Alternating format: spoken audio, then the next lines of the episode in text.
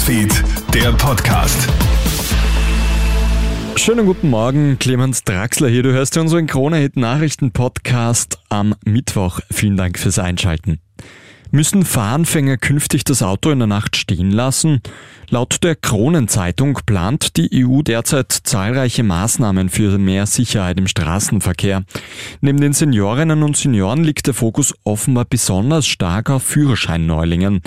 Möglicherweise kommt eine Geschwindigkeitsbegrenzung für sie. Die Rede ist von höchstens 90 kmh.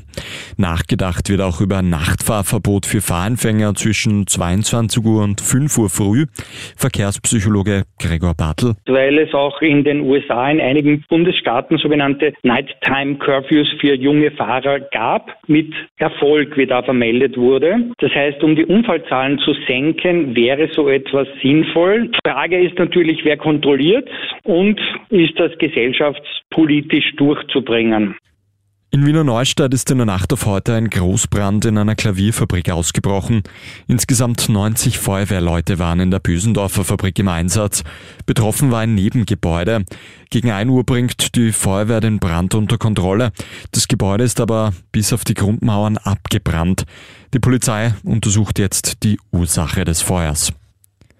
Weltweit wird der Ruf nach einer Viertageswoche immer lauter. Ein möglicher Wendepunkt in der Debatte könnte der Streik der Autohersteller in den USA sein. Die Angestellten fordern dort aktuell eine 32-Stunden-Woche bei vollem Lohnausgleich. Vor wollen die 13.000 Beschäftigten von Ford, General Motors und Stellantis ihre Arbeit nicht mehr aufnehmen. Unsere Mitglieder arbeiten 60, 70 oder 80 Stunden pro Woche nur, um über die Runde zu kommen, so der Gewerkschaftspräsident Sean Fain. Nein. Auch bei uns in Österreich ist die Viertageswoche ja immer wieder Thema. SPÖ-Chef Andreas Babler möchte diese ja umsetzen. Und gestern ist die neue Champions League-Saison gestartet. Manchester City dreht die Partie gegen Roter Stern Belgrad und gewinnt nach 0 zu 1 Rückstand noch mit 3 zu 1. Auch PSG gewinnt mit 2 zu 0 gegen Borussia Dortmund. Und der FC Barcelona hat keine Schwierigkeiten und siegt gleich mit 5 zu 0 gegen Royal Antwerpen.